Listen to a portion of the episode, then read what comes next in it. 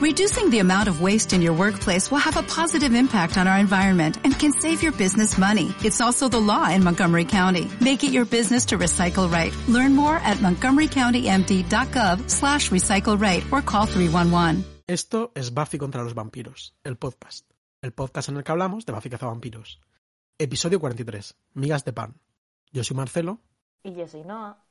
Y en este capítulo hablamos de píldoras de sabiduría, pánico satánico, parte 2 y los juegos del hambre.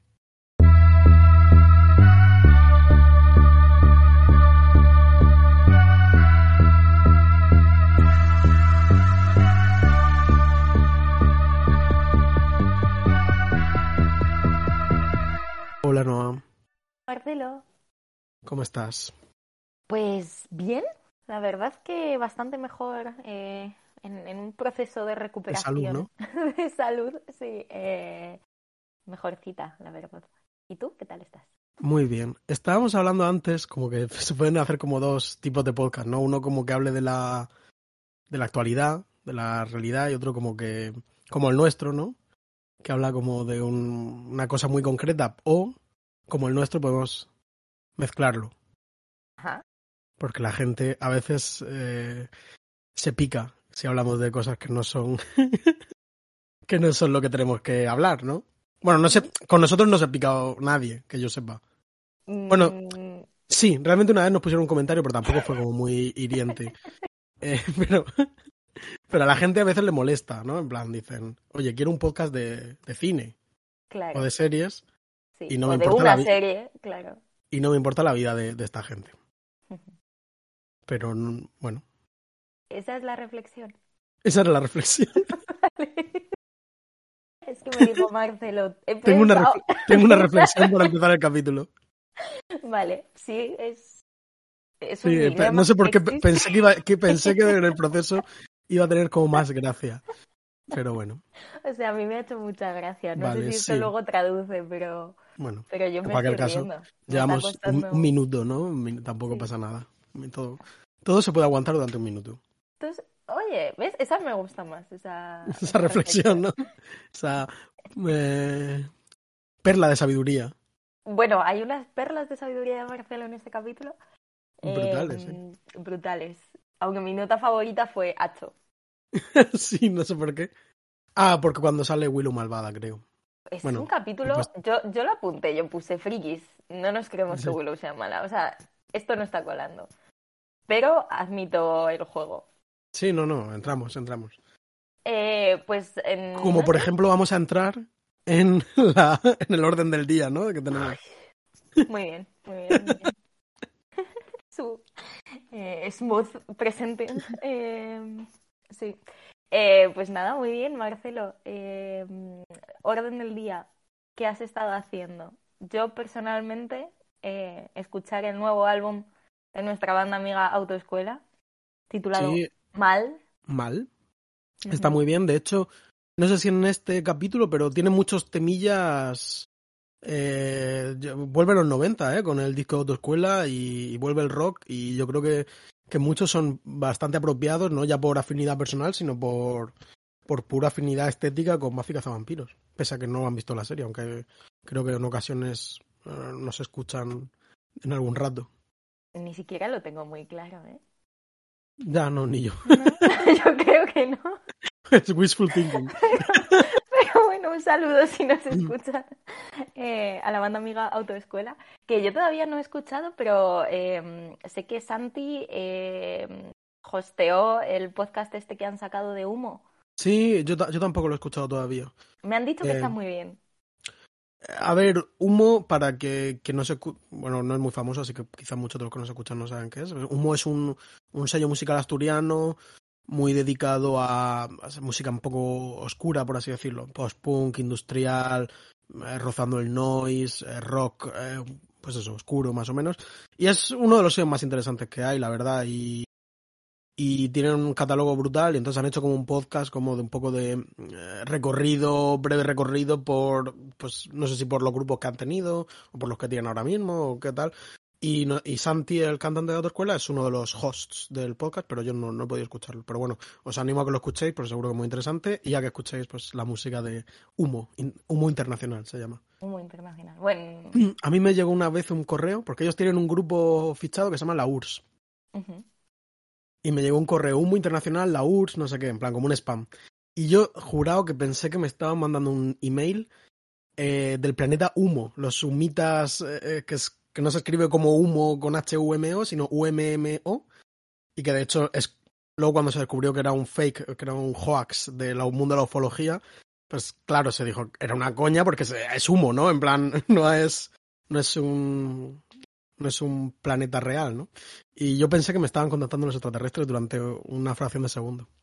Me gusta muchísimo. Realmente eh, la vida se asemeja a la ficción, la ficción Sí. en este caso siendo eh, Espíritu Sagrado de Chema García sí, total. Eh, OVNI, OVNI Levante. Yo quería preguntarte oficialmente delante de toda la clase, ¿qué te está pareciendo Yellow Jackets? Sí, eh, bueno, tengo que decirlo, ¿no? Tengo que hablar de este tema.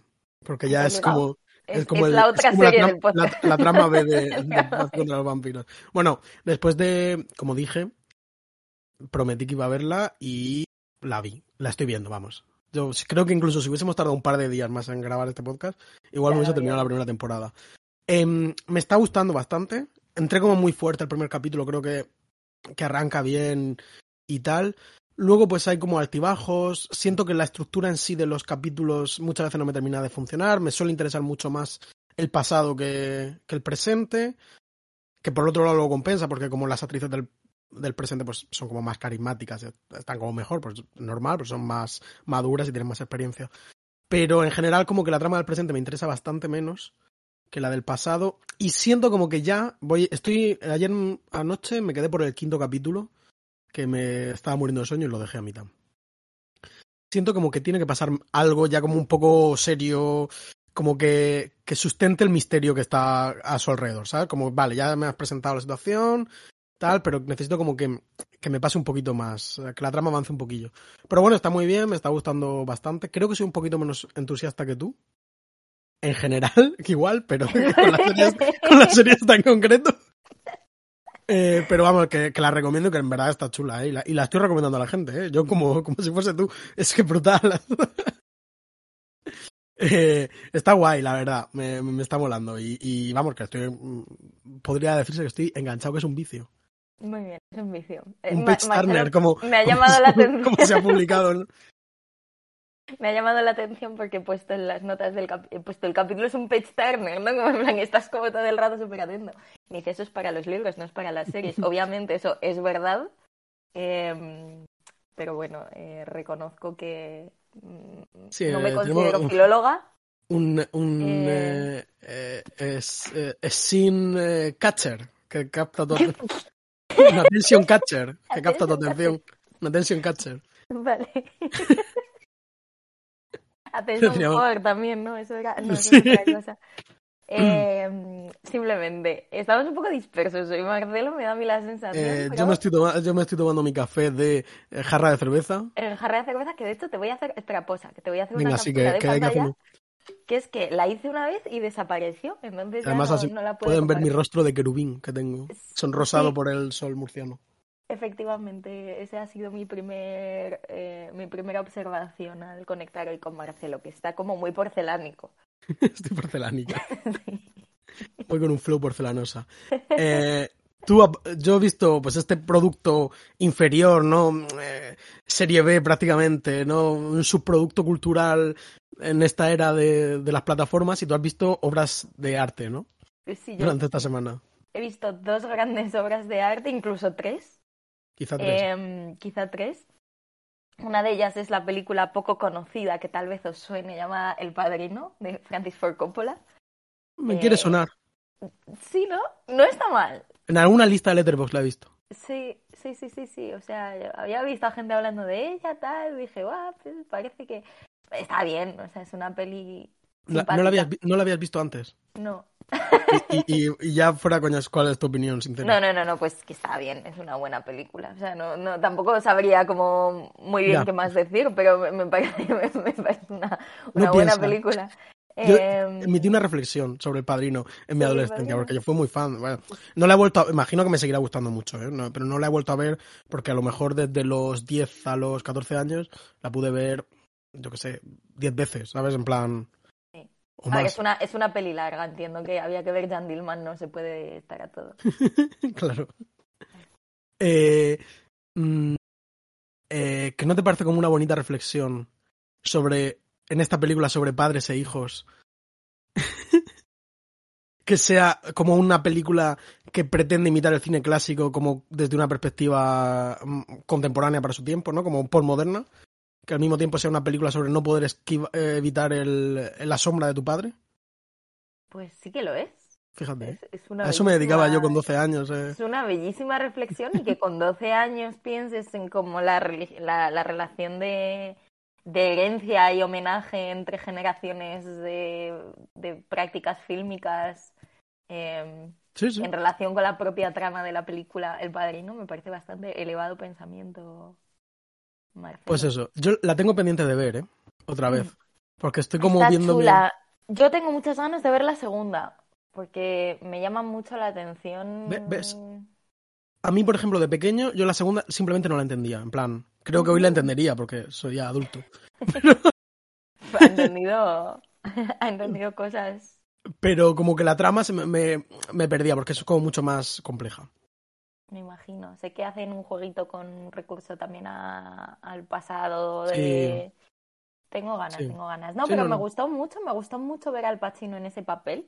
O sea, Sí. soy tampoco, es que esto me da un poco hasta vergüenza decirlo, ¿no? Pero vi esta peli con Manu y como que cuando ya lleva un ratito eh, el padrino en la pantalla, em, yo le pregunté en plan, em, ay, ¿cómo es? Que es que se me ha ido el nombre. Le digo, este es Marlon Brando, ¿no? Marlon Brando. Y se me queda mirando en plan como, sí, no, no sabías que Marlon Brando era el padrino. Y yo, no, yo pensaba que era el Pachino, el padrino. Y dice como, pero el Pachino está allí. Y yo en plan, ¿dónde? Y de repente está Claro, porque es que jovencísimo Al Pacino. pero aquí Al es Pacino no, no solo está jovencísimo, sino está calmado, está tranquilo. Efectivamente, o sea, es una forma de estar tan diferente, tan, tan, tan, tan, tan diferente, que de hecho, conforme luego va, va avanzando la película sin querer spoilearos yo el padrino a todos los que seguramente no lo Bueno, visto. recomendamos El Padrino, ¿no? Podemos decir que recomendamos. Sí, la recomendamos, pero digo que conforme va avanzando la película y se va ciclando un pelín más, como que se quizás se parece ligeramente más a sí mismo, pero que en general, o sea, es como una contención y una forma de estar que es que es- está escondido dentro de su propia piel. Me gustó muchísimo, o sea, me pareció como increíble de increíble de mirar, ¿no? Y en general es una, una peli chula. Eh, otras pelis que vi estos días, como digo, estuve enferma, eh, Comfort Food for the Soul, pues me vi eh, las películas de los Juegos del Hambre, la primera y la segunda. Muy bien. Em, ¿Qué opinaste? Y, o sea, tampoco hace falta hablar de esto, ¿no? Pero, pues bueno, o Bueno, sea, oye, yo, yo sí que creo que hay aquí algo. Yo creo que de hecho Yellow Jackets, por ejemplo, es como muy, muy, muy heredera de, Pues los de Juegos del los Hambre. Juegos del Hambre. O sea, a mí me interesa como recorrido, o sea, tengo muchas ganas de ver la, la tercera y la cuarta, que la cuarta fue mi favorita en su día. Que son Sin Sajo parte 1 y parte 2, ¿no? Efectivamente. A mí son las que me faltan. No A mí me parece, me parece muy buena idea, por un lado, cortarlas. O sea, como que creo que hay un problema con estas películas. Estábamos debatiendo, bueno, no sé si debatiendo, pero yo puse un tuit y luego vi que alguien había puesto un tuit antes de yo, antes de mí. Eh, o sea, que dos personas considero que ya es una conversación pública, ¿no? Pero estaba- se estaba hablando sobre la duración de las películas. eh, y un poco esta idea que yo, por ejemplo, le he hablado mucho con Néstor, que él lo defiende mucho, ¿no? De como lo de las, las pelis de dos horas, dos horas, o sea, como de dos horas y media, no tiene ningún sentido, ¿no? Como tu peli puede durar 90 minutos o puede durar Sí. tres horas en adelante, pero como que hay pocas cosas que necesiten de dos horas y media en el sentido de que o bien van atropelladas, se quedan un poco a medias, o bien es demasiado tiempo para contar lo que sea, que mm, Sí, que yo lo he pensado mucho. Que como películas de menos de una hora y veinte sí, o películas de más de tres horas y cuarto, es como que no he visto casi ninguna que no me guste. sí. Sí, sí, sí, sí, porque hay, hay algo, o sea, en formato Sí. yo lo pensé, fíjate lo que decías tú, porque Marcelo, precisamente comentando esto del ritmo de Yellow Jackets, me decía, sería mejor serie si los capítulos durasen 40 minutos, pues creo que es semejante, simplemente por, por no sé, como algún, algún tipo de, de afinidad estructural o lo que sea, pero tengo la sensación de que, de que las dos horas y media en general están como mal, mal distribuidas y como que se ajustan poco y a la vez se recurre muchísimo a ellas, porque es como una peli larga a la que me quepan cosas, pero no tan larga como para que la gente no vaya a verla, ¿no? Pues como que se mm, instaura como estándar mm, comercial para un cine así de, de masas. Entonces, eh, las pelis estas de los Juegos del Hambre, que, bueno, supongo que todo el mundo sabe más o menos de qué van, ¿no? Pero em, son como toda esta especie de trama distópica, política, eh, con una especie de nacimiento de una revolución, ¿no? Eh, de, de unos pueblos oprimidos, básicamente, pero cuya luego mm, centro así pues de gravedad y de interés en cuanto a construcción de mundo es que hay unos juegos así tipo Battle Royale, ¿no? Los que mandan a gente joven y esa gente se... Estoy hablando más en detalle de los Juegos del Hambre que del Padrino. Por lo que sea. Por lo que sea. Pero la cosa es que eh, los juegos en sí mismos joder, tienen como mucha mucho interés, ¿no? Se prestan a No, hacer está, como está una, guapísimo. una Lo del reloj y tal, está muy guapo. Eso es en la 2, ojo, cuidado. Ya, ya, ya. Bueno, pero. Pero sí, sí, que hay muchas, hay muchas buenas ideas ahí.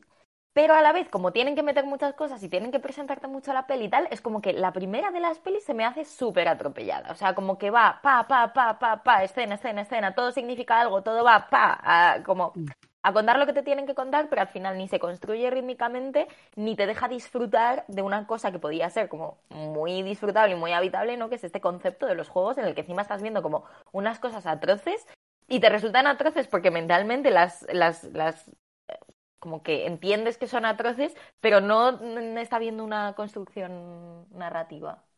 Un segundo que voy a abrir la puerta a la gata que quiere salir, ¿vale? Vale. Puedes seguir contando si quieres, aunque bueno, mejor espérate que te escuche. Hombre, a mí me gustaría hablarle a alguien.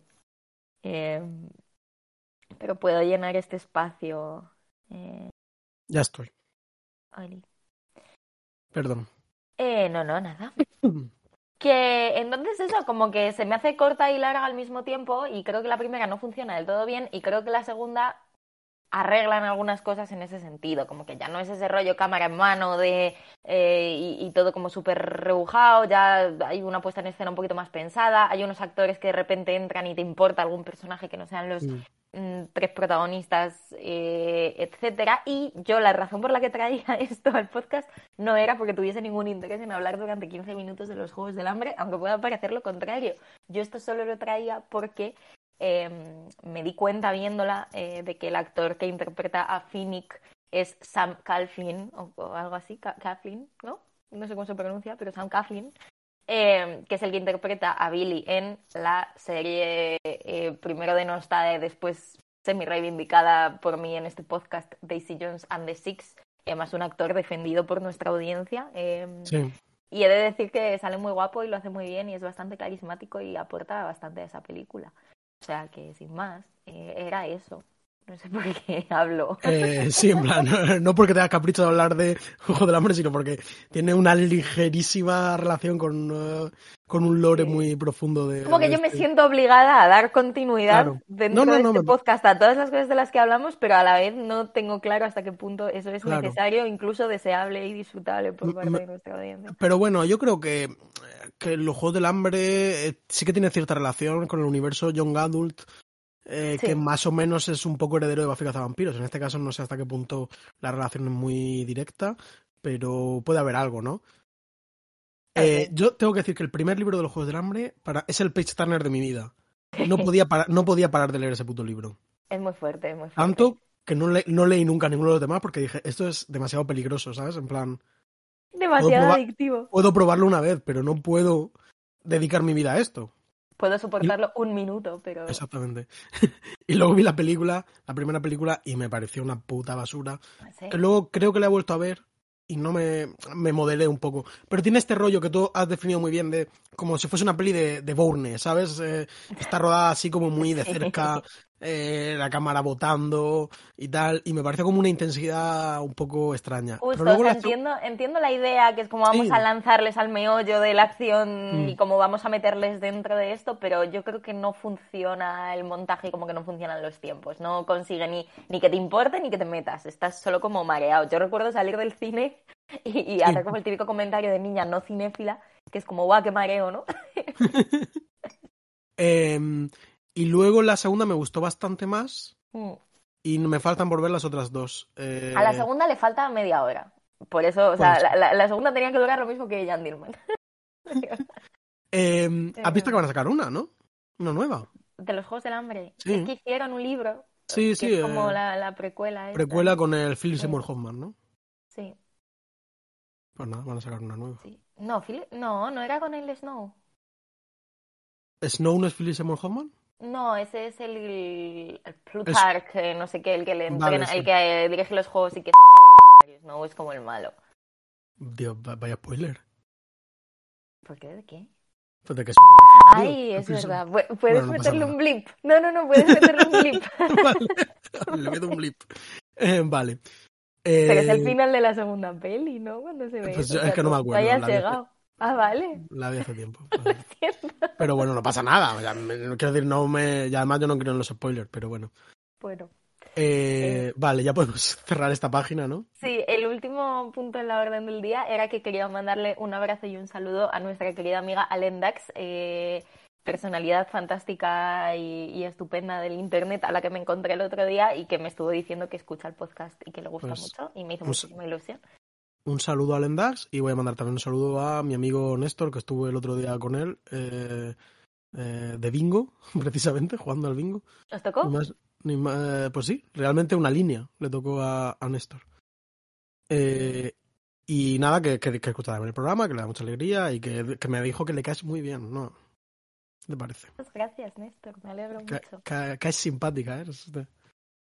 Sí, menos mal.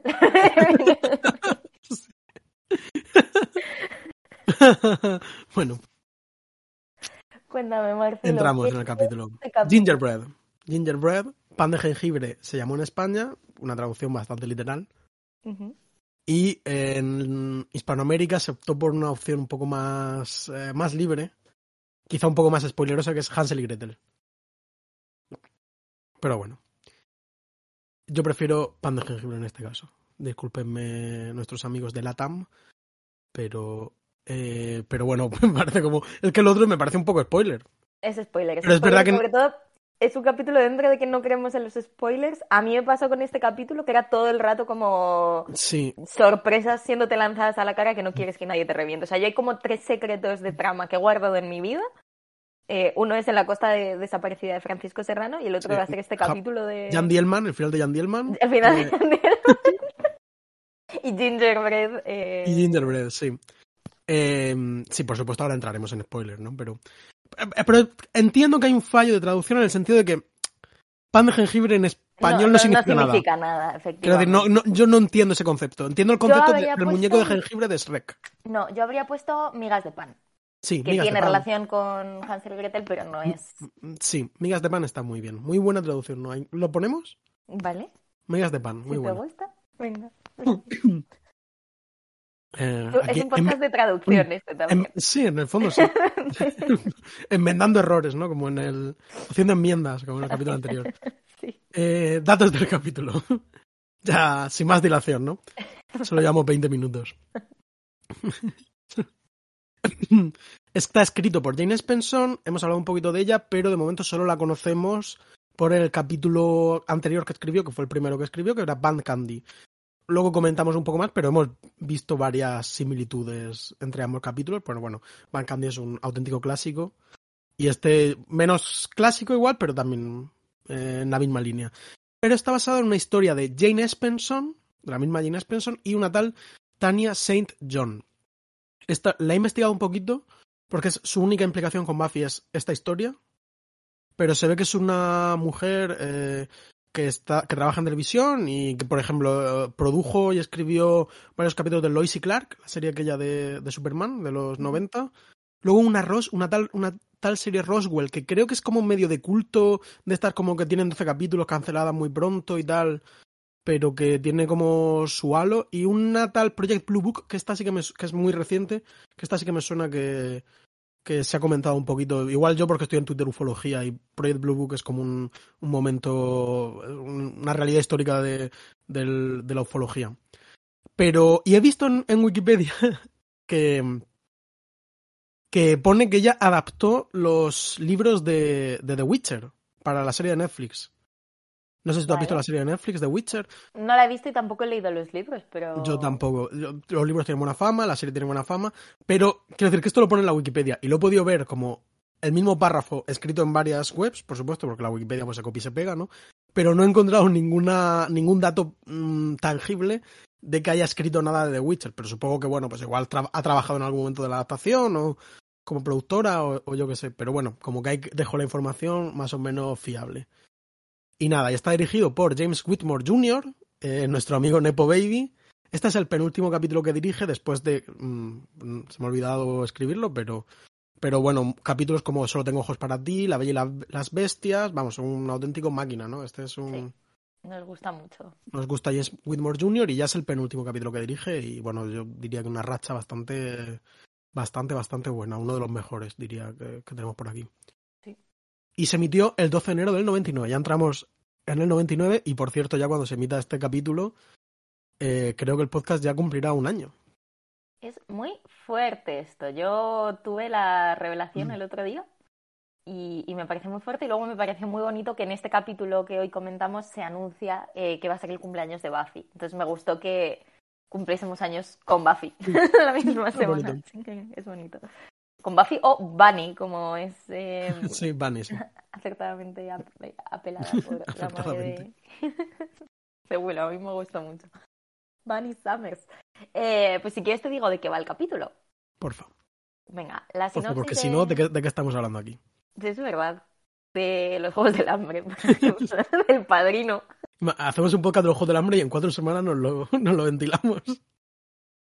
Para, para pero- reflexionar pero para la próxima. ocurrido, ¿eh? No, porque es muy fuerte que llevemos 42 semanas. Para empezar, yo no sabía cuántas semanas había en un año. A mí se me da muy mal eh, la, la Son escala yo me sé que- temporal. Yo me sé que son 52 por eh, cuando el reinicio del universo DC, que eran los, los New 52, y entonces ahí aprendí que era que era un- que eran sema- 52 semanas. Muy buena. Muy buena, pero entonces no me salen las cuentas. Ah, porque hemos Bueno. hecho pausas. Claro, hemos hecho hemos- Claro. hemos no hecho muchas pausas. vacaciones, pero hemos hecho Claro. vacaciones. Claro, es verdad. Eh, Y hay capítulos es muy ceros y fuerte, todo. ¿eh? Que es muy fuerte que llevemos ya 42 capítulos aquí dando la chapa, 43 con migas Y de realmente más, porque hicimos el capítulo 0, el, el 12.5, ¿sabes? Realmente es, Mm. son un poco... Es muy que- fuerte. A mí Mm, me está sí. gustando, se me está pasando rápido, la verdad. A mí también, No- pensé, pensé ayer viendo el capítulo, oye, eh, nos agobiaba, ¿no? Claro, porque es un compromiso total, pero bueno, al final lo hacen, ¿no? Sí, sí, sí, se está llevando bien. Con mínimas fricciones. Sí, realmente, oye, para llevar un año no está tan mal. No, no, no, No no. nos hemos peleado tanto. No, la verdad es que.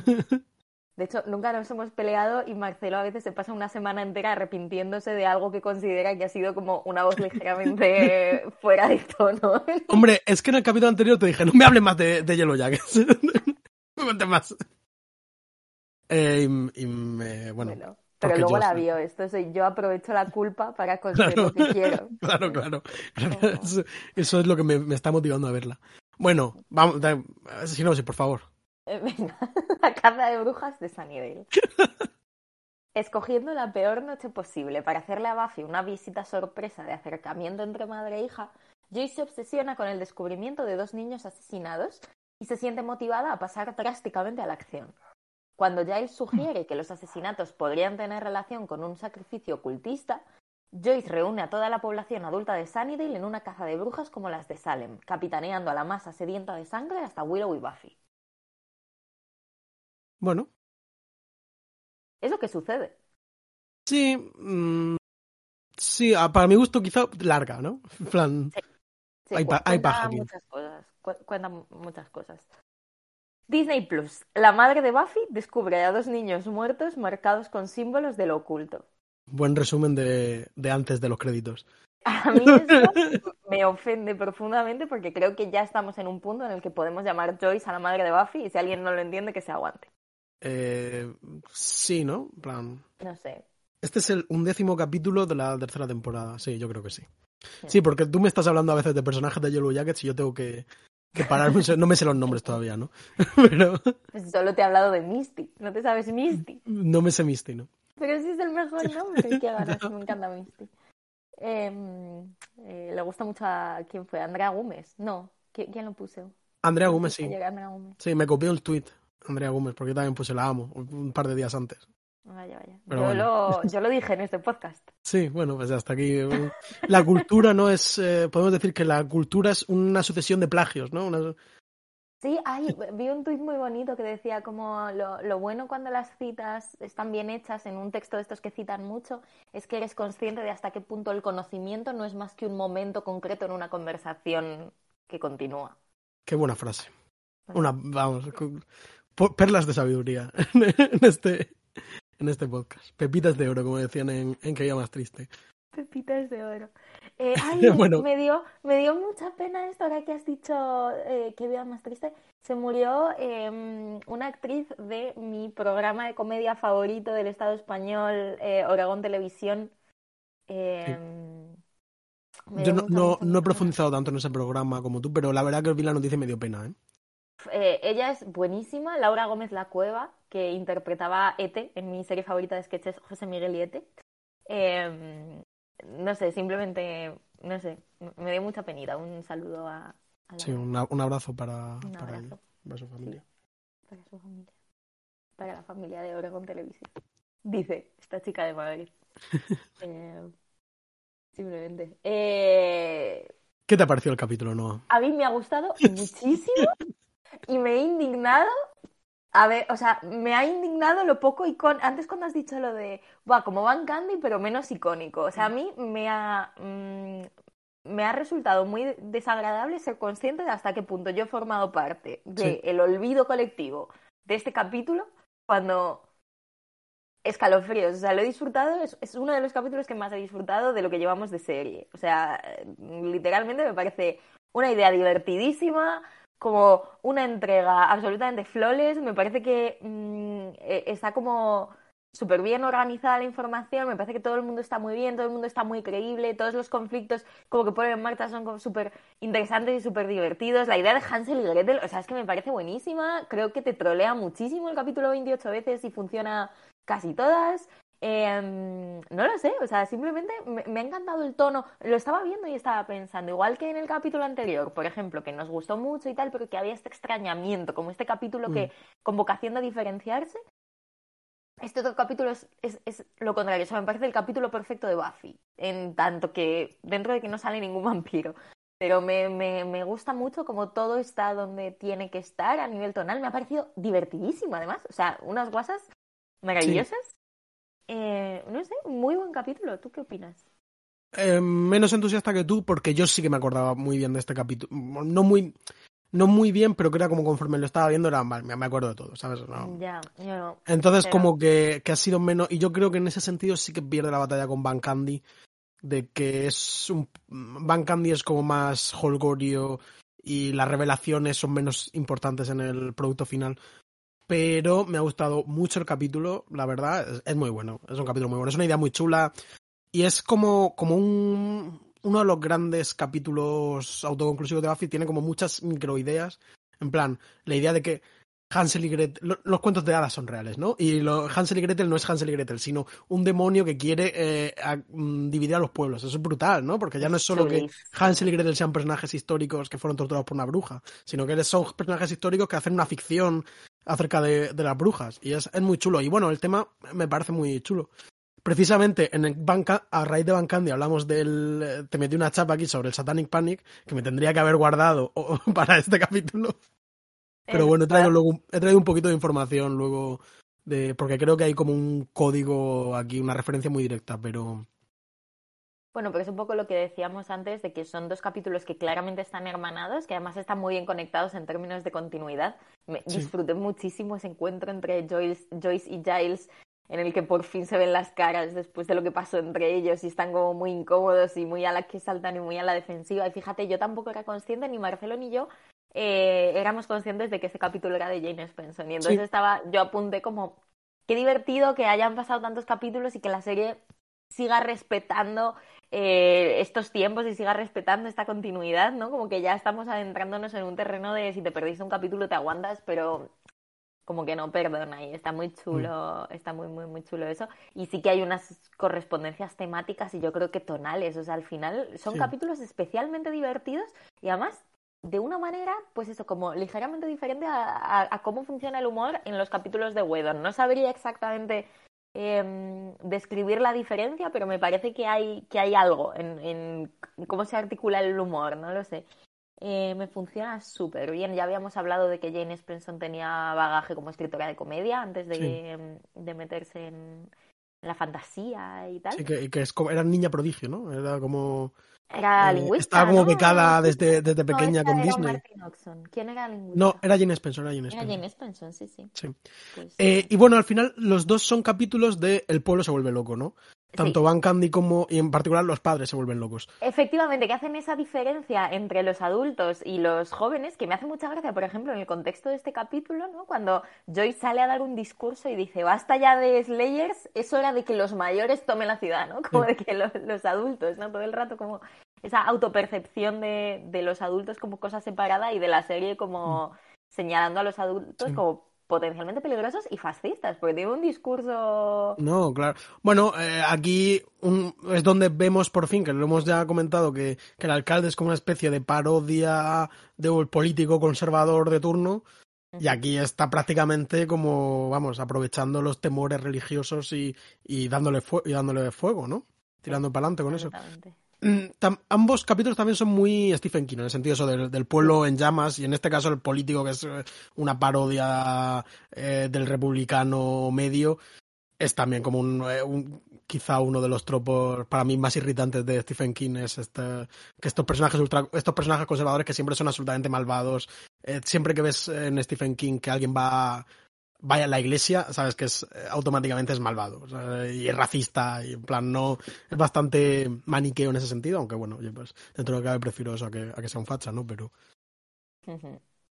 sí, sí, a la vez yo qué sé, o sea, me parece que hace unos ecos bastante desagradables, ¿no? Con, con con la realidad. Yo cuando lo estaba viendo y estaba viendo la quema está de libros y todo el discurso de los libros prohibidos y el tono de voz, una de las cosas que más se me ha metido debajo de la piel, que es lo mismo que me pasa cuando ves a esta gente de ultraderecha hablando en la tele, ¿no? Es como cómo utilizan ese tono como de no, no, no, si yo yo solo quiero los No, no, no, no te preocupes. Los libros te los voy a devolver. Yo llego a un punto en el que tenía unas ganas de, de como.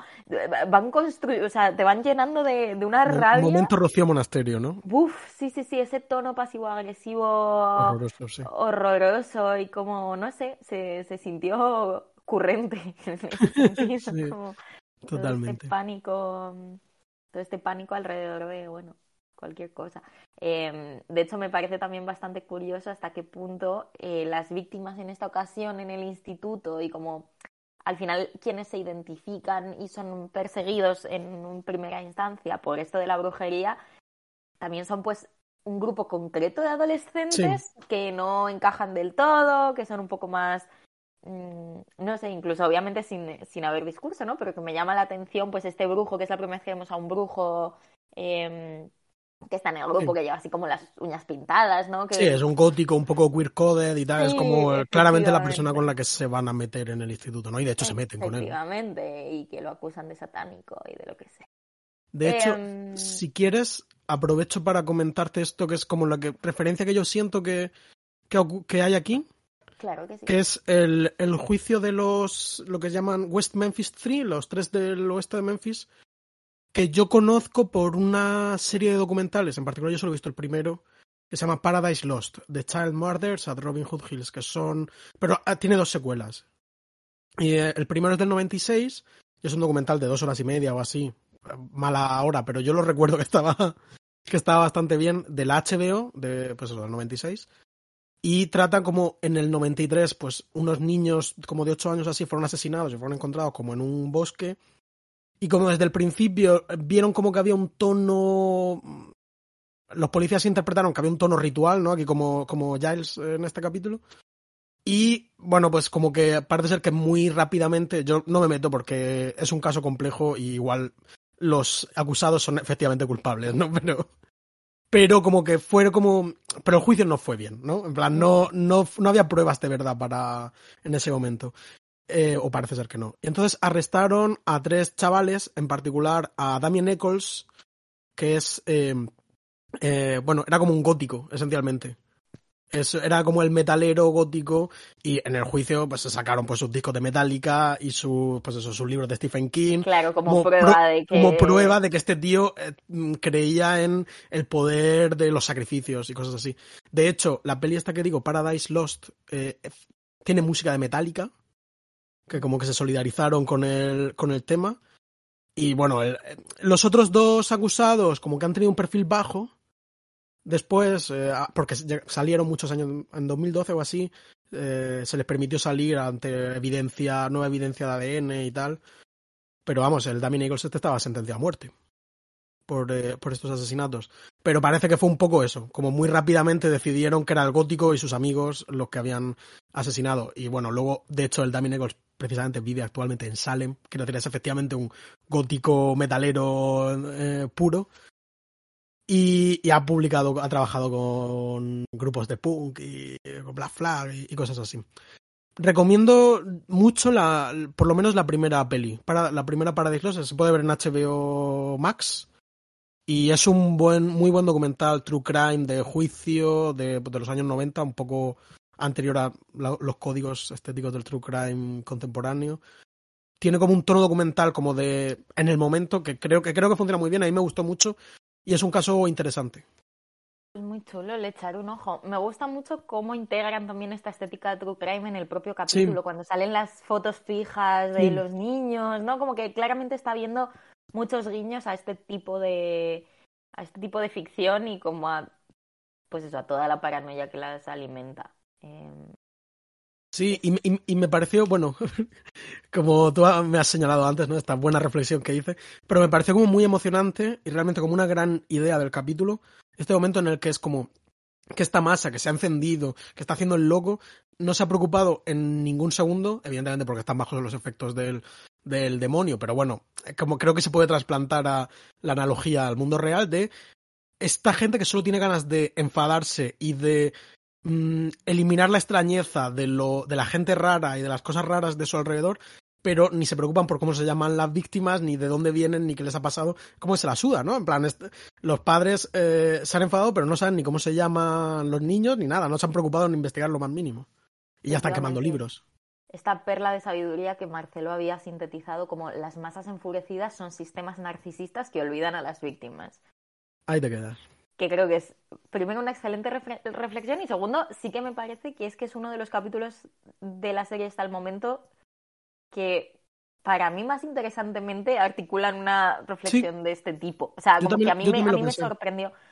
Me sorprendió el tipo de, de, elección que va como mucho más allá de la de la analogía o como que va mucho más mm. allá del intentar metaforizar lo más que pasan los jóvenes en general, como que siento que es un comentario no lo sé, más adulto me da la sensación y como más eh, mm, que interpela más a la gente. También me parece como más comprometida políticamente de una manera, es eso, como que creo que ya estamos quizá un poquito más acostumbrados al metacomentario sobre los medios de comunicación y mm. como cómo funcionan las historias y, y, un poco como este tipo de sensacionalismo, pero por alguna razón, no sé, me, me, me sorprendió mucho que ya fuese por ahí en este momento y el tono de la conversación y un poco lo, no sé, lo preocupado que veía el capítulo en, en diferentes momentos con, con, según qué, con según qué tendencias de, de, todo el mundo. E incluso a mí también me... O sea, el hecho de que funcione, que también me parece arriesgado, ¿no? Pero el hecho de que funcionen los giros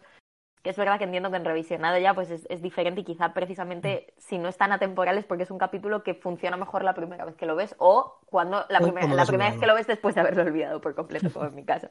Pero, pero me llama mucho la atención que precisamente una de las razones por las cuales funciona también es porque tú tampoco te has hecho esa pregunta sobre quién es la víctima y que eso está muy bien cebado al principio cuando vemos al Gary este, el del banco ¿no? Que es como hay un hay un vampiro por ahí, es como, ah, este es, Gary, el del banco. Mm. Y es como, vale, es de las pocas veces que descubrimos el nombre de un vampiro de los que mata Buffy, es decir, una víctima de Sunnydale después convertida en monstruo, antes de que nos lo digan los créditos de la gente muerta de la Buffypedia, ¿no? Como que en el propio capítulo hay un reconocimiento de quién era esta persona antes de morir, muy al principio, en el que no caemos y de estos dos niños no se hace, no se habla y tampoco se te ocurre como espectador, o al menos a mí no se me ocurrió, preguntarle a la serie quiénes son estos niños, ¿no? Eh, ¿Por qué no me estáis hablando de estos niños? Como que la secuencia eh, es absolutamente lógica y reconocible, entonces luego funciona muy bien cuando te da la patada, ¿no? Creo que está muy bien pensado. Claro, y la, misma Joyce habla de, lo normalizada que está la violencia luego en, eh, en su como en su discurso enfurecedor. Eh, de, dice como no, ¿quién no conoce a alguien a quien le hayan desollado, ¿no? Le hayan arrancado la piel. Claro, que en sanidad hay muchísimas víctimas y es verdad que no se suele poner el foco en lo vimos en el hace un par de capítulos eh, en, el mundo paralelo de The Wish pues que este, esta, esta ciudad en la que cada semana hay como un memorial de las víctimas porque están completamente, están completamente en la mierda.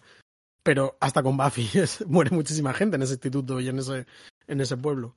Es una locura. Es bonita también la, la, conversación entre Buffy y Ángel, ¿no? Sobre por qué seguimos luchando. Es un poquito más cliché, o sea, no es como mi parte favorita del capítulo, pero creo que es bonita. Me hace mucha gracia que toda esa escena Ángel parece una cabeza flotante, porque está vestido de negro, el fondo es negro, y como que parece que está como... No, no, no, no reflexiones sobre eso. No, dale una vuelta. Píldora, estoy no, es broma, es broma. Eh, luego es un capítulo que formalmente también me parece que está como ligeramente. Eh, yo, yo, sí que he notado cierta relación también con esta estética true crime, pero incluso más con.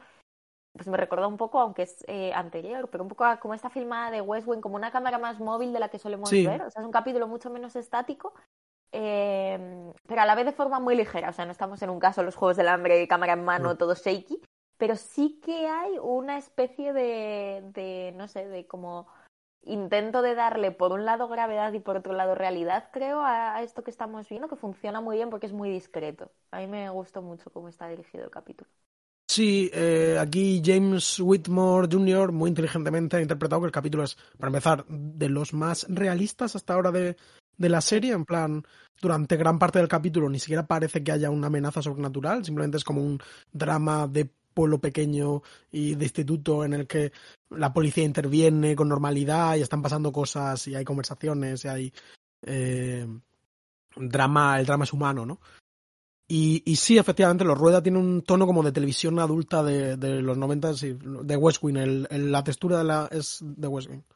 Que también funciona muy bien eh, eso que tú dices, ¿no? Como la primera parte del capítulo, cuando todavía creemos que este mal es humano, la forma en la que Buffy eh, procesa eso y cómo reacciona ella misma y ese ansia de venganza que mm. surge en ella misma y su incredulidad ante que esto lo haya hecho gente con alma. O sea, es, es un capítulo que primero deja aterrizar el hecho de que las personas también hacen cosas muy malas, que es algo que rara vez vemos en Buffy, pero que luego vamos a ver más.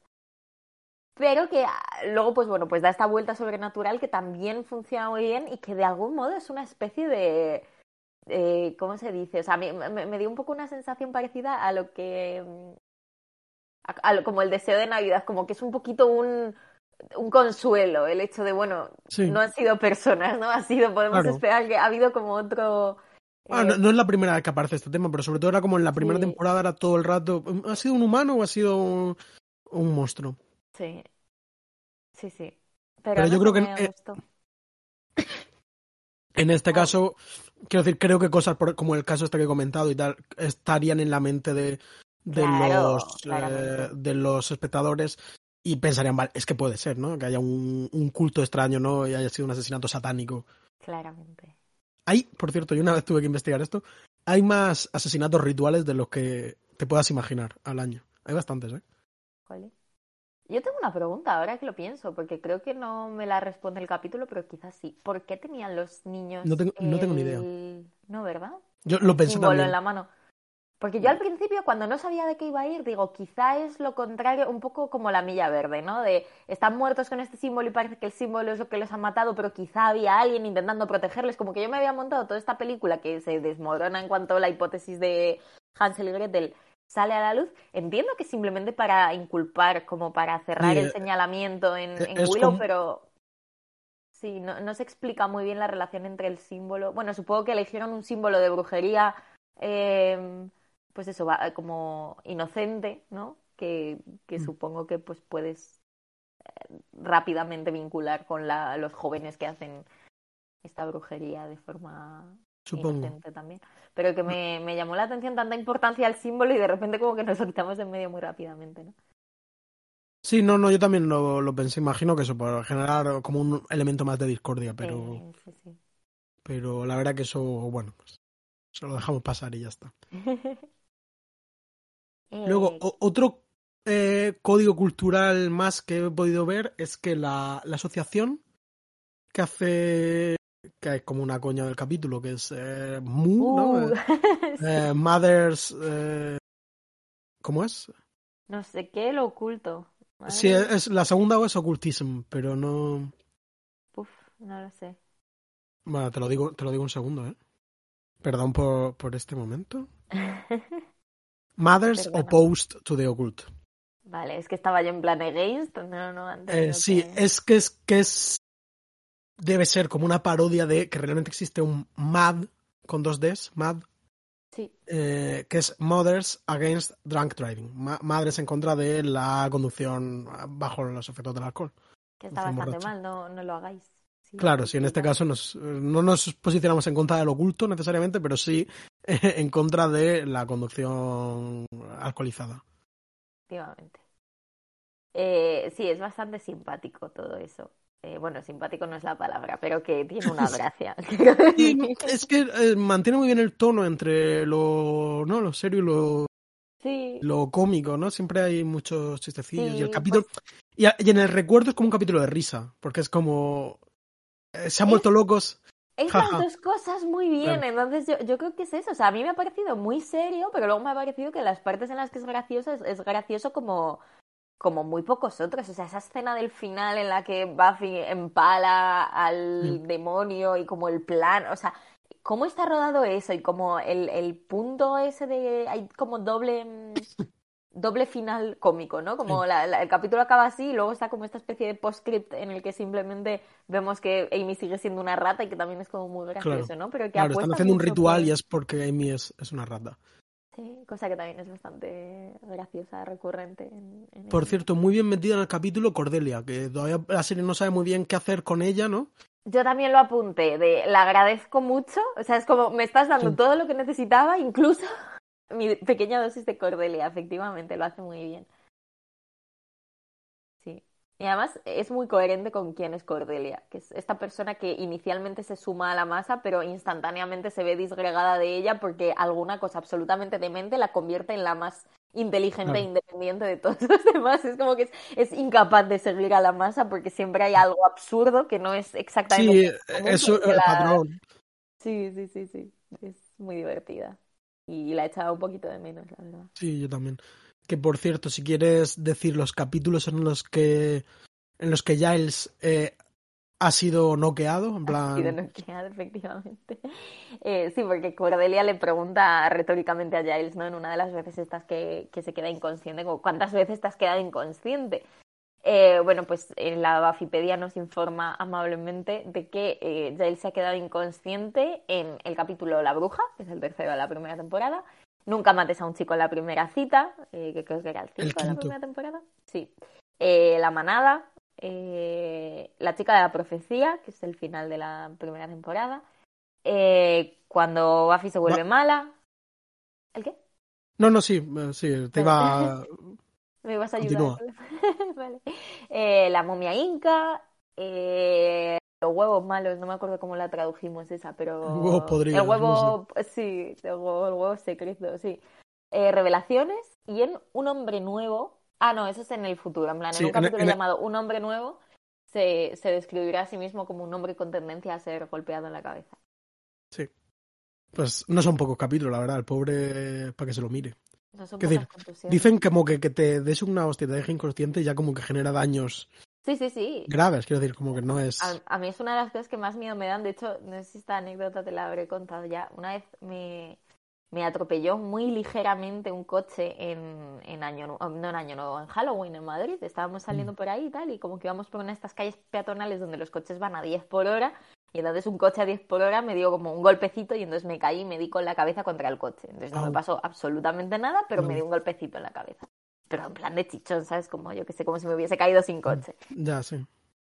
Pero yo estaba pues en un estado ligeramente alterado de conciencia en, en Claro. aquel momento y entonces lo único en lo que podía pensar era, Dios mío, y si me muero por este golpe en la cabeza, ¿no? Lo típico de te vas a dormir y luego ya no te despiertas porque Claro, una contusión con No, daños te- y no te- tal. no duermas, no duermas. Efectivamente, y entonces me puse a poner mensajes a mis padres como de os quiero mucho, no sé qué tal, por si cuando inevitablemente me durmiese porque además no confiaba, no solo confiar en general en mi capacidad para permanecer despierta, pero especialmente en ese momento, era como Claro, sí. la voy a dormir El, cuerpo te pedía cama, ¿no? exactamente, y que sea lo que Dios quiera. exactamente. Entonces me despedí de mis seres queridos veladamente porque tampoco quería que ellos supiesen a lo que iba, pero como me aseguré de decirles que les quería, ¿no? Claro, claro, que no, Eh. que no hubiese ahí un, un, un- un doble tic, ¿no? Efectivamente, efectivamente. Eh, pero Mm. sí, sí, yo he trabajado un poco cuando, cuando estaba en RTV sobre, mm, pues un poco los, eh, el síndrome que desarrollan los, pues en mi caso eran los, jugadores, los luchadores de lucha libre, pero pasa mucho con los jugadores de la NFL y tal, de tener Claro. como contusiones múltiples. em, Los boxeadores. los boxeadores, efectivamente, pues que desarrollan muchísimos, muchísimos problemas conductuales y de depresión y de tendencia al suicidio y de mil millones de cosas por, por el trauma repetido. O sea, es una cosa muy peligrosa. Eh, recomiendo ¿Mm? El relato de Raymond Carver, que ya ha venido al programa. Parece una tontería, que trata el tema de la contusión y es una cosa realmente bella. Y es un muy buen título de relato. Sí. Creo que la tra- es muy buena traducción del título, porque creo que el título original no es exactamente así, pero parece una tontería, es muy bueno. En la línea, en la larga tradición de traductores que mejoran eh, Sí. la base, ¿no? De, Hay algunos, hay algunos. Hay algunos. Eh, luego, otro tema que teníamos apuntado para comentar eh, es el de la maternidad, porque es otro de los grandes temas de este capítulo en el que por fin, como Marcelo anunciaba, y yo de nuevo había olvidado porque no me he dado múltiples contusiones en la cabeza, pero yo qué sé, no sé, soy anémica, igual simplemente Bueno. no, me, no me llega el oxígeno cerebro, Marcelo, no tengo, no tengo memoria a largo plazo. Parece una Em, tontería. Parece una tontería, pero es, es un poco, es un poco peligroso esto, esto que tengo. Em, pues que, que la, mate- la madre de Willow, por fin la conocemos aquí, y no es un... No, no es muy grata. No es asunto baladí esto, ¿eh? Efectivamente, no, y no es un acercamiento muy agradable. La verdad No. que eh, se entiende un poco mejor porque Willow es como Willow y a la vez dices... Pobre "Jolín, Willow. Pobre Willow. Vaya puta mierda eh, de madre que tiene. Y a, y a saber el padre, ¿sabes? Pero- que ni siquiera está, es como está.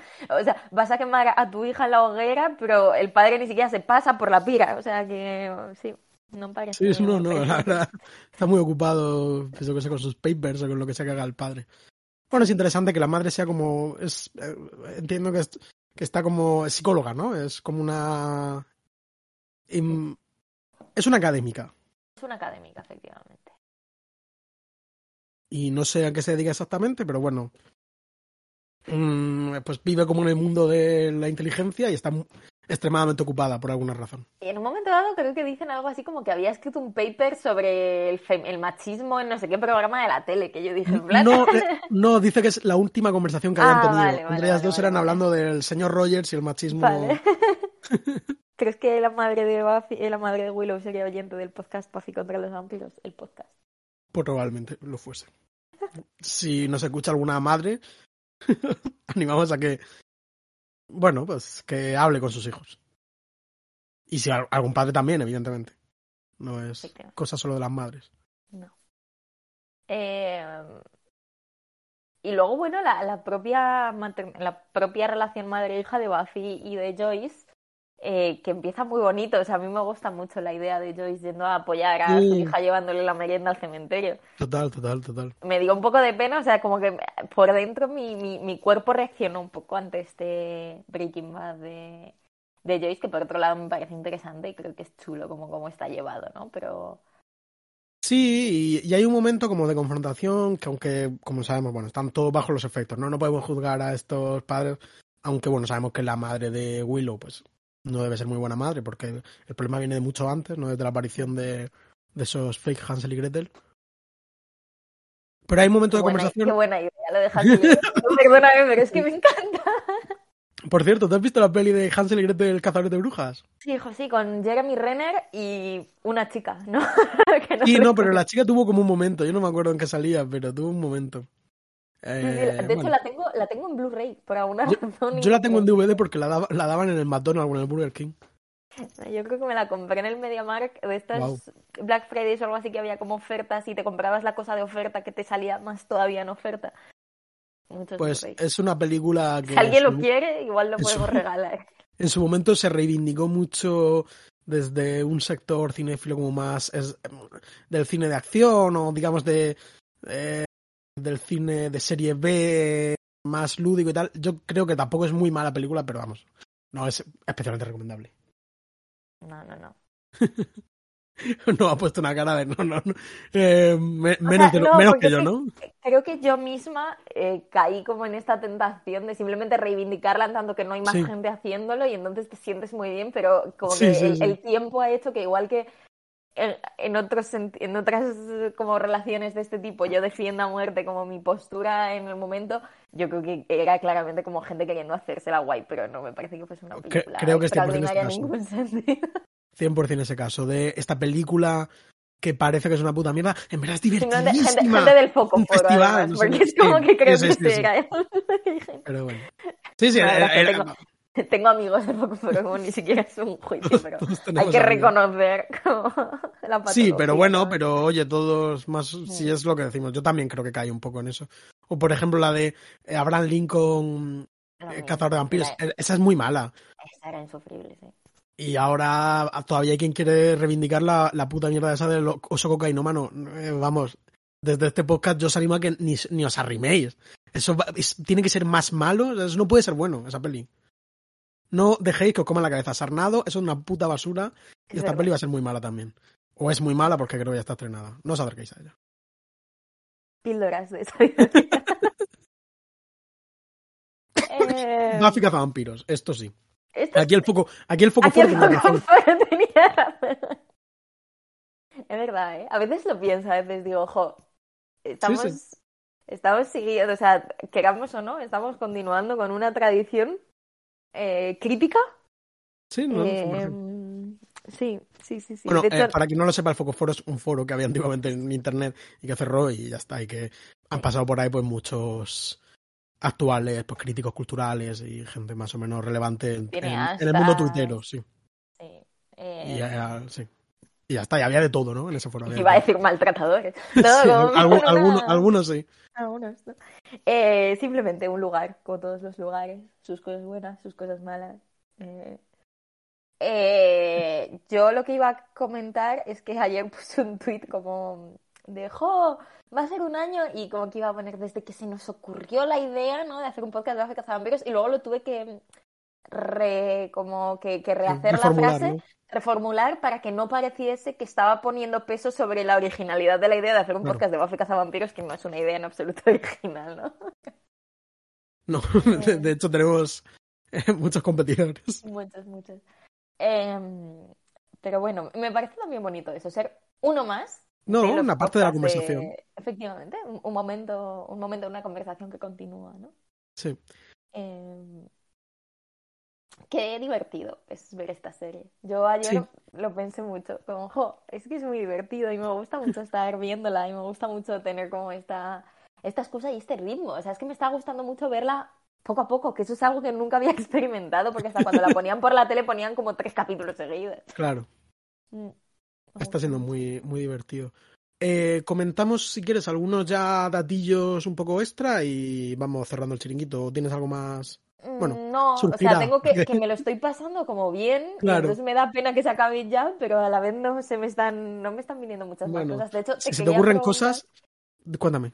No, te quería preguntar porque te lo iba a preguntar en la orden del día, pero me olvidé. Entonces te quería preguntar eh, por el disco de Lana del Rey, que entra dentro también de las novedades Sí, eh, bueno, Muchas novedades. bastante. Eh, Desde aquí aprovecho para recomendar el disco de Aeronave Adolescente, que es el menos famoso que Autoescuela y desde luego menos famoso que Lana del Rey, pero creo que merece la pena. Y es un, un gran disco de pop eh, de baja fidelidad y que lo recomiendo. Y el de Lana del Rey está chulísimo. Yo siempre me ha dado mucha pereza Lana del Rey, pero este me, me, me ha gustado, entra muy, muy bien. ¿Tú lo has escuchado? ¿Eres fan de Lana? No soy fan, pero me gusta bastante, o sea, no lo sé. Me, me gusta bastante escucharla, pero no me considero fan. Pero creo que por una cuestión como de eh, no lo sé, como de relación parasocial intensa Sí. con la propia artista de la que siento que carezco y y me pasa, o sea, en general me considero fan de muy poquitas cosas en ese sentido, creo. Eh, pero sí que me gusta eh, y, y sí que he entrado y salido de ella de forma como no especialmente mm, rigurosa. Eh, el disco anterior que gustó mucho, yo por ejemplo tampoco me metí mucho, pero también por ¿El de los chemtrails? ¿O hay eh, No, creo que hay sé. en medio. Este- Es que saca muchos discos ya, últimamente. es que saca mucha música esta chica. Y este no disco es como una Pero este disco lo mismo, me lo puse, sí, es muy largo, pero está muy chulo. Pero tiene y, buen flow. Y otro disco que me pareció muy largo, pero que a mí personalmente no me gustó tanto, aunque está siendo como la del otro estreno comentado de la semana, lanzamiento, ¿no? No estreno, es de películas. Es- Eh, no, sí. es el de Boy Genius, pero es que a mí no, yo no les pillo la gracia, la verdad, ni por separado ni juntas, no me gusta. Yo es que sin querer me escuché como un EP de adelanto que sacaron, que eran como cuatro canciones. Entonces eso lo escuché y me pareció muy chulo. Pero no me escuché el disco porque pensé, digo, oye, aquí está todo el mundo hablando como si hubiese sacado un disco y han sacado solo un EP. Pero claro, era yo que no supe.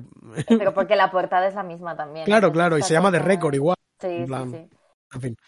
Eh, Entonces, eso me gustó. Pero igual el disco entró me da chapa. A mí, yo soy bastante fan de las tres en Claro. solitario. Yo creo que me gustará. O sea, como chica triste no acabo de entender por qué no conecto, pero no, no conecto mucho con... Eh, ¿Has escuchado tú algún. ¿Has entrado en Julian Baker alguna vez? No, y eso que mi amiga Bea es súper fan. Pues, eh, es que a mí me gusta mucho. La pude ver en, en el primavera en, en auditorio y tal. Pues fue una- una- un concierto realmente Sí. precioso. Quien tenga la oportunidad de ver a Julian Baker en un auditorio, animo a. Les animamos a ir. Pues mira, le, le echaré una, una escuchadita en solitario. Pero también sé, o sea, es verdad que no me he parado a mirar como el lore de las canciones, ¿no? Como que sé que vienen, No, yo- yo cada una aporta unas cuantas y todo eso y tal. Mm. Pero en general como que no, no conecté mucho a la primera. También me pasó que después del disco de autoescuela todos los discos se me hacen larguísimos. Me- me- Ya. como, dame uno cortito que puedo escuchar 15 veces seguidas. Claro. Eh, pero bueno, eh, no hay que tratar tampoco las cosas como consumibles. Hablando de música, me acordé mucho de, de Juana de Arco y la canción de Marcelo Juana de Arco mientras veía esa Buffy en la hoguera. Claro, sí, sí, sí. esa Hay un Willow en la momento hoguera. ahí. Un momen- momento Juana de Arco. Sí, hay momentos juicios de Salem también, que yo ahí. Ese lore sí que no lo, Ya. no lo manejo muy bien. ¿Viste la peli Lords of Salem de Rob Zombie? No. Pues recomiendo para los oyentes y las oyentes. Muy bien, estará, entrará en nuestra lista que ya tiene más de 300 películas. Eh, ¿eh? sí, bastante fuerte. ¿eh? Yo 52% tengo visto yo. Muy bien. Voy a hablarte de algunas cosas del Eh, capítulo. sí, por favor. eh, No sé este pequeño paréntesis musical.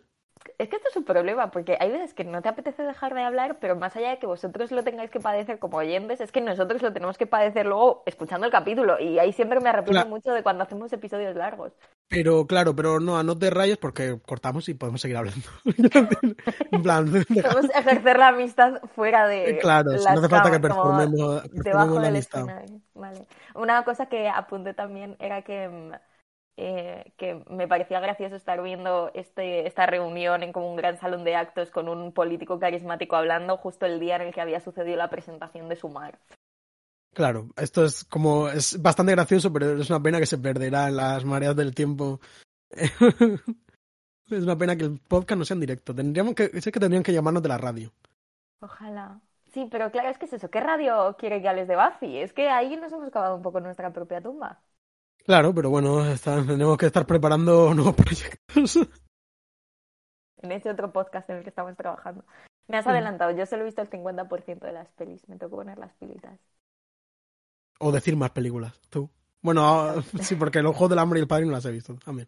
Siempre No, pero que es que el padrino ya estaba en la lista, entonces. no Ah, claro, por sí, porque-. Sí, porque yo mis orígenes en internet eh, fueron en un foro del Padrino. El como- foro del padrino, es verdad. Bueno, Venga, el, chico gótico, este no, que no vuelve a aparecer por desgracia en toda la serie. Es porque interesante. me gustó, sí. Pues es un actor que se llama Blake Senot o Senot. Y eh, bueno, tuvo como un poco de trabajo como actor juvenil, incluso salió también en la serie eh, Boy Meets World, que creo que en español era Joy el Mundo, ¿puede ser? Así es. Y lo que es un poco interesante es que él tocaba la guitarra en un grupo que se, llama, se llamaba Rilo Kylie o algo así, Rilo Kylie, y que luego... eh, sí, como Kylo Ren pensé, pero... Ya, yo también. ¿Has visto que Adam Driver se rumorea que va, a que va a interpretar a un jovencísimo Robert De Niro en la versión cinematográfica de Hit 2, la novela de Michael Mann? No, no, no lo sabía. Pues noticia de esta mañana, fresquita para todos vosotros. Muy interesante. bueno, continúa. Mi, mi- mi reseña del libro Hit 2 de Michael Mann en la próxima Sofilm. También. Sí, venga, compren esos film. Em, Pero continúa. Rilo Kylie. Que bueno, que, que es un poco gracioso. Sí. ¿Qué le Es un poco gracioso que este grupo en el que toca Blake Senot, aunque él ya no aparece más en la serie, aparecerá tocando en algún momento, creo que la sexta Ah, temporada de el Buffy the Vampiro. bronce. Pues muy chulo, muy, muy Es bonito, ¿no? Esta, eso me parece bonito. Sí, sí. Y si quieres te cuento un poquillo de los dos niños que han tenido como... Eh, Hansel es el antes, chico, ¿no? antes le he dicho a Marcelo, busca a los niños. Se ha puesto cara como ya esto está otra vez. Hansel es el niño, ¿no? Cuéntame, sí. Y Gretel es, el- es la niña. Eh, es pues Hansel es el más interesante porque que se llama, el actor se llama Sean Pyform o Piform. Vale. y eh, tuvo un personaje muy relevante, o muy, por lo menos, eh, muy frecuente en la serie Mujeres Desesperadas, que yo no sé si tú has visto. No he tenido el placer, aunque me gustaría en algún momento. Pues él hace de un tal Andrew Van de Camp, que es hijo de una mujer, una mujer pelirroja. De, de mujeres desesperadas, yo no me sé los personajes, pero bueno, es, es un- una de las mujeres desesperadas eh, canónicas, ¿no? Le pongo cara, sé cuál es. Sí, sí, la, pues una obvia pelirroja. y luego la, la niña Gretel es Lindsay Taylor. Ha tenido menos suerte en el mundo de la actuación o menos canas, ¿no? Que, se- que. Eh, Eh, eh, que ha- pero ha, ha tenido pequeños papeles en 17 otra vez, la película de Zac Efron. Eh, ha salido en algún capítulo de Me llamo Earl y en la película del 2000 Hellraiser Inferno, que no sé qué parte de Hellraiser será. Pero bueno, interesante. Pues sí. Yo mm, también pensé en aprovechar un poquito para hablar de la actriz que interpreta a Amy, aunque vamos a estar bastante tiempo sin verla otra vez. Personaje, Eh, muy, personaje muy querido y que aquí con el pelo negro le sienta así como bien, ¿no? Va Le guapa. queda muy chulo, alguien lo dice, en plan, buen, co- buen corte de pelo. También había superávit ya de eh, rubias, rubias. pelirrojas. Sí, como no estaba Cordelia, tenían que. Claro, hay una nueva morena. En el Betty Verónica Universe había que ponerle un pelo de otro color. Eh, bueno, pues esta actriz se llama Elizabeth Ann Allen y la verdad es que no hay mucho de ella que contar en el sentido de que durante, pues desde mediados de los 90 sí que tuvo como algunos personajes, sobre todo apariciones así medio puntuales, tipo las de las de Buffy y algún personaje un poquito más importante, pero todo en series americanas que no como que no traducen, o sea, no me parece que tenga mucho sentido tampoco.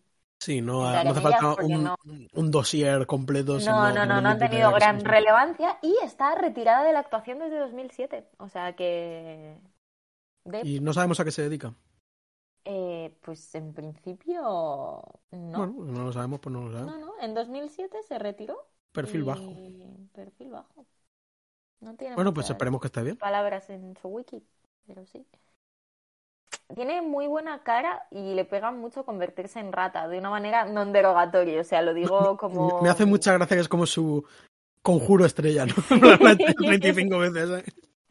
Cuando va a fiesta en plan, ¿y tú qué vas a hacer? ¿Lanzarles un lápiz? Y Willow, tengo mucha magia para vosotros.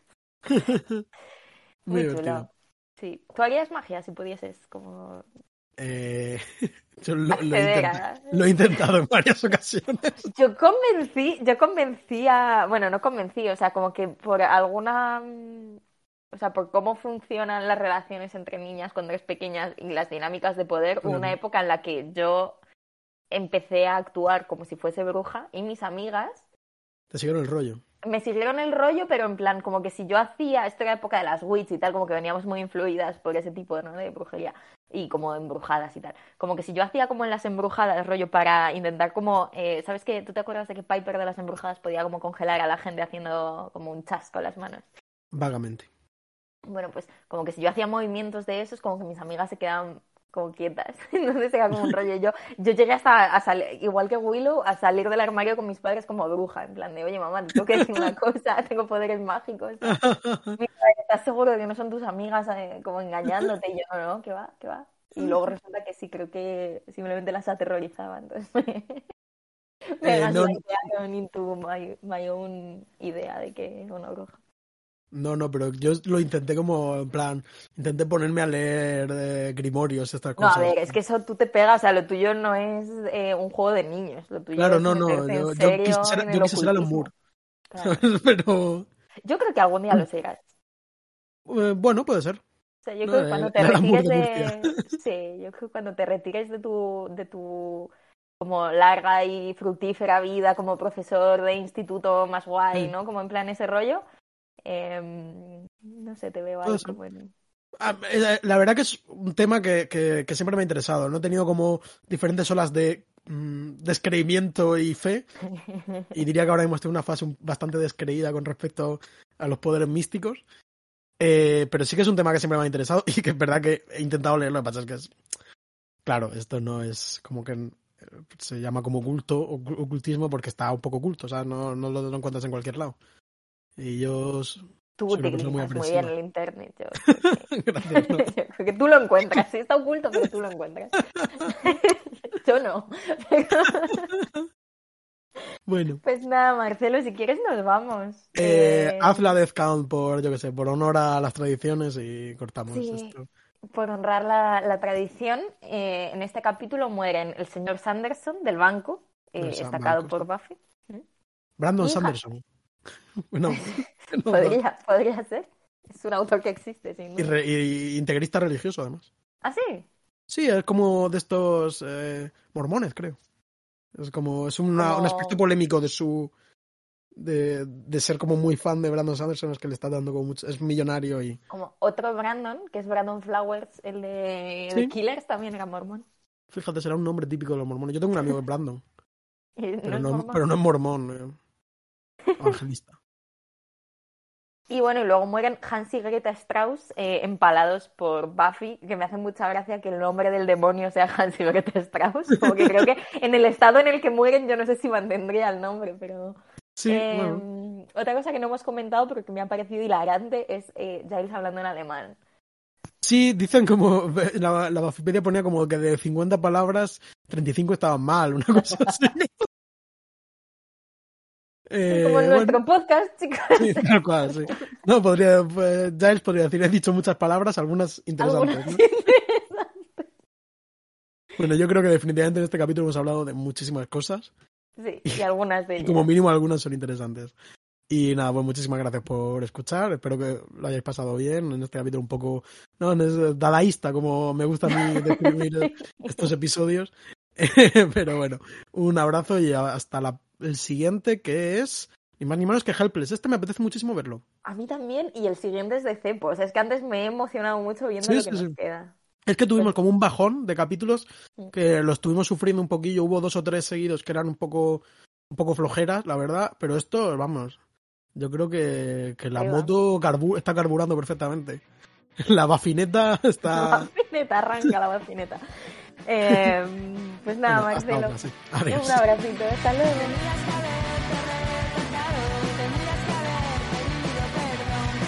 Buffy contra los vampiros es un podcast de Marcelo García y Noa Benalal. Podéis escucharnos en iVoox, Spotify y Apple y escribirnos lo que queráis en la cuenta de Twitter arroba Buffy Podcast. También hemos creado un blog en el que podéis consultar todas las notas de este episodio con imágenes, enlaces y material adicional y que podéis recibir por correo suscribiéndoos a buffypodcast.substack.com. Las imágenes y los logos son obra de Macarena Gil y nuestra sintonía macabra es una versión de Marcelo Criminal. Muchas gracias por escuchar y hasta la próxima.